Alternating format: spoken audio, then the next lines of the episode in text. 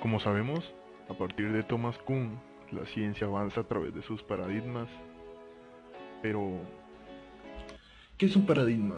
Es la perspectiva teórica que inspira concepciones generales y también dirige a todas las ciencias, a conocer la realidad social y la naturaleza de las ciencias del hombre.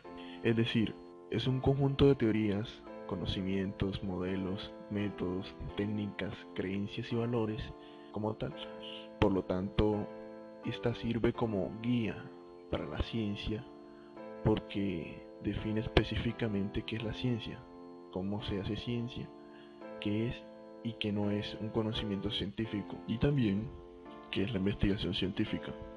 En vez de utilizar el término de paradigma, se utiliza la expresión de matriz disciplinar y la matriz disciplinar es una estructura, un molde conceptual en la que se genera una conexión de elementos que por su naturaleza no puede ser explicado profundamente. Los paradigmas nunca muestran una imagen completa del mundo, sino que aparecen incompletos y requiere que se vayan articulando con el paso del tiempo, aclarando que es una comunidad científica, es un colectivo formado por practicantes de una especialidad científica. Para entender cómo funciona una comunidad científica, como productora de conocimientos, debemos entender que, ¿qué es la ciencia normal?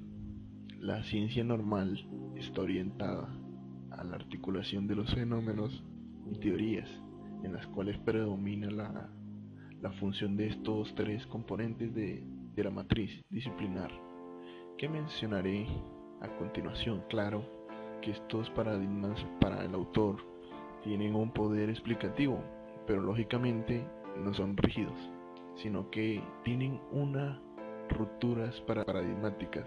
El autor lo explica de la siguiente forma. Precientífico eh, le sucede un momento de ciencia normal donde hay un paradigma vigente, aceptado, basada en compuestos que, que durante el periodo de ciencia normal ese modelo no es puesto en duda ni criticado severamente. La aparición de problemas que no se pueden resolver dentro de un paradigma no es algo inesperado y es común que así suceda en la ciencia normal. Pero surge una anomalía, es decir, un fenómeno. Un fenómeno es algo inexplicable para lo cual el paradigma no puede dar cuenta. Las anomalías pueden mantenerse durante mucho tiempo sin que tengan solución y es algo propio dentro del entorno científico. Por lo tanto, aquí agota su poder explicativo. En el momento en que se enfrentan dos paradigmas el cual resulta muy difícil argumentar a favor de alguno de ellos, surge la inconmensurabilidad.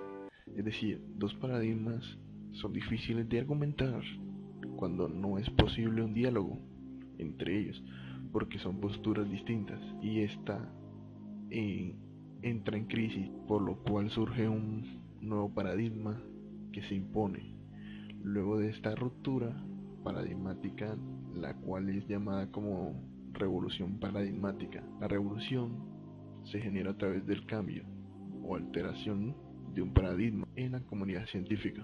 Un paradigma es entonces el conjunto de presaberes que nos hacen juzgar de una forma particular una situación o una cosa.